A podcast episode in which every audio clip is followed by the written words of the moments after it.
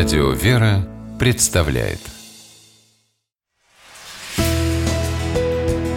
Литературный навигатор Здравствуйте! У микрофона Анна Шапилева.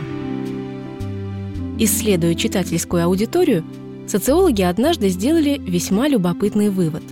Оказывается, больше половины читателей судят о содержании книги исключительно по ее названию.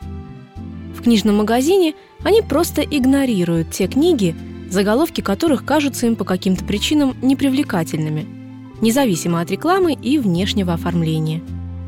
А ведь название далеко не всегда прямолинейно отражает суть.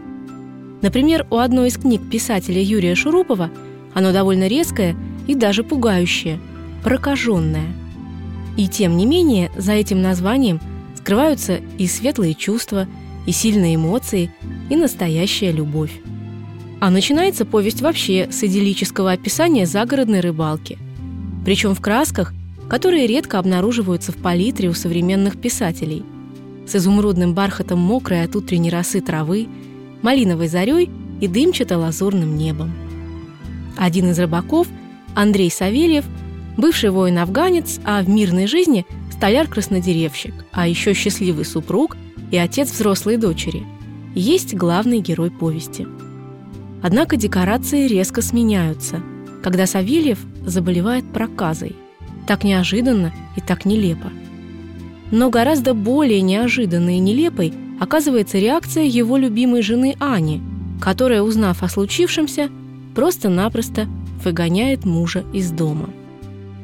Собственно, это ее Юрий Шурупов и называет прокаженной – он неспроста приводит в книге, казалось бы, сугубо медицинские сведения о болезни, ее симптомы, среди которых основной – это нечувствительность человека к боли. Как раз ее-то Анна и продемонстрировала в полной мере своей неожиданной душевной черствостью и отстраненностью. Только вот в итоге сама она стала даже более одинокой, чем больной и так нуждающийся в ее любви и поддержке муж – в одном из самых напряженных моментов повести мы видим Анну в театре, смотрящей Фауста. Знаменитый монолог Мефистофеля кажется женщине обращенным именно к ней, а в «Ведьмах» она с ужасом обнаруживает собственные черты. И это заставляет ее выйти из состояния своего тотального равнодушия, вспомнить о любви к мужу, вновь почувствовать и нежность, и боль за родного человека – а все это уж точно посильнее Фауста Гёте. Поэтому финал, несмотря ни на что, у повести, которую сам автор скромно именует психологическим этюдом, получился действительно счастливым. Причем ощущение этого счастья как-то неуловимо передается читателю. И даже название книги Юрия Шурупова «Прокаженная» уже не пугает, а обнадеживает. С вами была программа «Литературный навигатор» и ее ведущая Анна Шапилева – Держитесь правильного литературного курса.